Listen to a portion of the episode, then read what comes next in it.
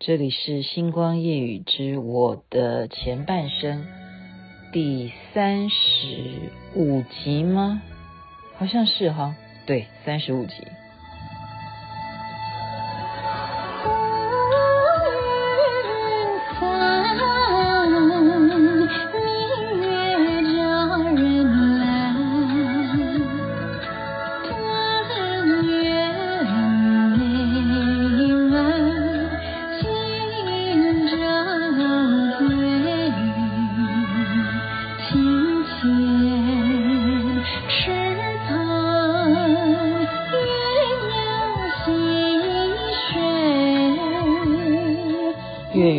花好，您现在所收听的是《星光夜语之我的前半生》第三十五集。因为昨天呢，我讲到说，我有去日本的时候，为了综艺节目的考察。那么还有一个点就是去香港 TVB，不是 TVBS，是 TVB，但是 TVBS 的来源也是 TVB。这怎么说呢？因为当时台湾。只有三台，后来开放了可以有很多很多啊无线电视台的时候呢，香港的引入就是 TVB 啊，由 TVB 再到台湾叫做 TVBS，它的过程是这样子，所以也是因为当时啊创立 TVBS 那时候的老板啊，像邱老板、葛老板他们之前就是跟 TVB，也就是我们一直刚前面讲的哈，有港剧啊，我们那时候看港剧什么的，你记得吗？我们要看的是录影带，那时候代理录影带这些来源，这些厂商要怎么去有管道呢？所以跟香港最大的，大家最大电视台要看的是什么台？那时候香港就是 TVB，TVB，那 TVB。那个电视台你能够进去吗？不是一般人可以进得去。我们要去做节目，我们做节目是为了中秋节。刚刚大家听到的啊，月圆花好，主持人是谁？当时是刘嘉玲，也就是我们这边派一位，他们要派一位。哇，刘嘉玲开玩笑啊，那是他们当家花旦啊。那我们要跟他配合，就像我昨天讲的。要一个大会场啊，然后我觉得就是果然这种大气，真的，我觉得台湾没有这样子的环境，好像是到现在都没有，没有，就是没有一个电视台有一个像音乐厅这么大的一个环境，可以让所有的员工都在里头，然后运作电视的节目，然后还可以容纳观众，没有，但 TVB 有，而且。我们那时候还要经过什么地方？是演员训练班，你记得吗？很多有名的，你看得到的，包括刘德华、梁朝伟这些，周星驰都曾经啊，周润发都要在演员训练班。任何他们红过的啊，到现在都还红的，都都变成大明星的，都一定会有一个经历，就是在演员训练班。那台湾来讲是一个什么训练班？那时候我所知道的啊，最有名的就是华视训练班，华视演员训练班。也就是说，你只要能够进到演员训练班，基本上你要当明星是不太有问题。真的，你那样子的训练，而且要经过甄试嘛，哦，你没有两把刷子，你也不会考试可以进得了这个补习班呢，哦，那。很苦的，非常苦的，你要熬。所以像我之前讲的，那时候周星驰他可以红啊，他刚开始起家是做儿童节目，万万想不到吧？他就是在演员训练班里头表现得很出色。那他们说，哦，我们现在缺一个儿童节目的主持人，那我们看看看那时候的教练是谁啊？哦，好，周星驰，那你去吧。你很会搞笑，你很会让小朋友开心，那你就去当主持人。所以他刚开始是当这个儿童节目的负责人，然后后来才发现说，他不只是会带孩子，他还有一些特长。哈，所以周星驰那时候为什么可以引进又到台湾来到我们的连环炮？然后老板就告诉我说：“你一定不可以亏待这个人，你一定要好好的把他跟吴孟达两个人照顾好，把所有能够想的 idea 好，把他们要塑造到最好，因为未来他们会是大明星。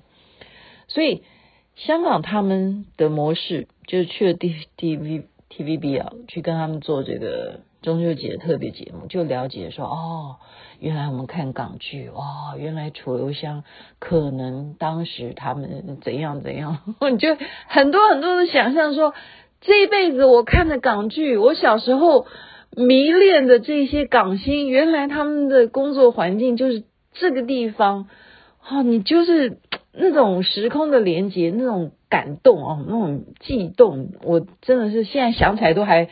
特别的兴奋啊！但是现在时代不一样，现在的电视台一样啊，很多，而且大家人们同样的道理，不一定看电视，他看手机就好了啊。加上整个现在国际的局势，香港也不是以前的香港，好，跟那个时候很大的不同。但是我今天要利用我的前半生要讲那一回发生了一个。不可思议的事情是另一章啊！什么叫另一章呢？因为我在香港是有亲人的，是什么样的亲人？就是我母亲的阿姨哦，她是第五个妹妹，所以我们都叫她五姨婆。那么这个五姨婆她的儿子，那等于算是我的表哥了哈。我们这样辈分来讲，他因为我到了香港，就顺便就接待我。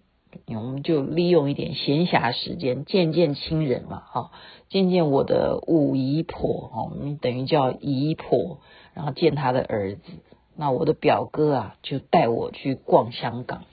那香港是非常好逛的，在我们那个年代，哇，比台湾好逛多了。那边什么东西看起来都是哇，又漂亮啊，又新潮，然后又可能价位有些东西是很便宜的。在逛街的途中，他说：“你知道有一件事情吗？”我说：“什么事情？”结果他告诉我说：“你妈妈其实不是他妈妈亲生的。”然后我 我说：“你再说一遍。”然后他说：“其实你现在的外婆不是你妈妈亲生的。”然后我就说：“为什么呢？”你。在讲的好像在演《还珠格格》，还是在讲什么东西？哦，然后他才说，这个故事是真人真事啊！我相信，如果现在很多的当时那样子的年代的人啊，听我现在这样讲，你会以为说连连续剧里头的剧情，你会不会在扯连续剧吗？不是，是这样的状况，就是民国那时候。好，等于共产党跟国民党之战，对不对？国共战争，国民党最后是输的，是输了嘛，对不对？那么原来我母亲真正的父亲他们是住在北京，所以我的母系这边的人他们是住在北京的，他们是也等于是大宅门哦，大户人家，就有一天。共产党就说：“你出去，我们要请你来问话一下。”那这个外公呢，就跟家人啊、哦，他们是大家人啊，一家子很多的人口啊，他就跟他们讲说：“不用担心，我去去，晚上就会回来的，你们不用担心我。”哦，因为那时候的北京也哈、哦、不是很平静嘛啊，嗯，很多人都要被调去问话啊。然后他们讲说：“哦，我们的一家的家长就被叫去，啊，结果他结局是什么？就是一个板子尸体抬回来。在这样子的冲击之下，所以当时呢，这个母亲她还不是只有我妈妈这个女儿，我妈妈等于是大女儿，她后面还有弟弟们，顿时间失去了丈夫，所以她就委托她的三姐。”好她的姐妹，因为他们要往南逃，他们要往香港逃，就是说，你可不可以把我这个老大，把我的大女儿带走？我现在变成一个寡妇，未来不知道这个环境还会发生什么样的状况，所以请你能不能够能带一个是一个，小孩子还小，这个儿子先留在身边，你把我这个大女儿先带走。所以这个三妹啊、三姐就是答应他的这个条件，从此就我妈妈就一直诶一直认为她是她的亲生母亲。到那一年我去香港，我的表哥啊，就等于这个表哥来告诉我这个事情。我听起来说，你这个题材是真人真事，而且是发生在我家，是我母亲的故事啊！哇，这是好像听起来都不能够相信，说是真的啊。然后，呃，回家就真的就去告诉。我妈妈，结果我妈妈才再去求证她的妈妈，说她讲的是真的吗？所以我现在讲的事情，你们会不会觉得说这种事情听起来真的像连续剧？但是她的妈妈当然就只好承认了。可是她的妈妈也很伤心啊，说为什么在都已经多少年过去了啊，孩子都大了，都已经有孙女了，有孙子了。都还要去扯这样子过去的往事，何必呢？啊，他是很伤心，他反而觉得说，我毕竟也抚养你到你结婚，到你现在这么大了哦，你也真的是亲生女儿一样啊，何必呢？可是你要知道，当有一个人知道说自己还有一个真实的母亲的时候，那种寻根的那一份心情就会产生，所以。呃，非常有趣的，竟然不是我妈妈先见到她的亲生母亲，是后来我再想办法飞到北京去见这一位真正的外婆。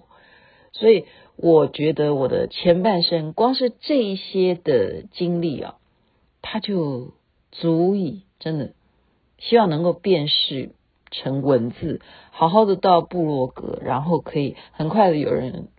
给我买一个版权，然后就把我的故事，我的故事太精彩了，太精彩！光今天在群组上，大家就努力的给我加油啊什么的，没那么严重啦。我是大风大浪见过的人，你们相信我，我是一个正向乐观的人。所有的事情，我相信老天有他的安排，我也相信我一定有我的使命，我要把。我人生的经验，好的要告诉大家，坏的也要告诉大家，那是坏的示范，不要学习我。所以还有精彩的我的前半生呢，今天就先介绍到这里。那一次的香港之行的惊讶，让我们找到了真正的外婆是谁。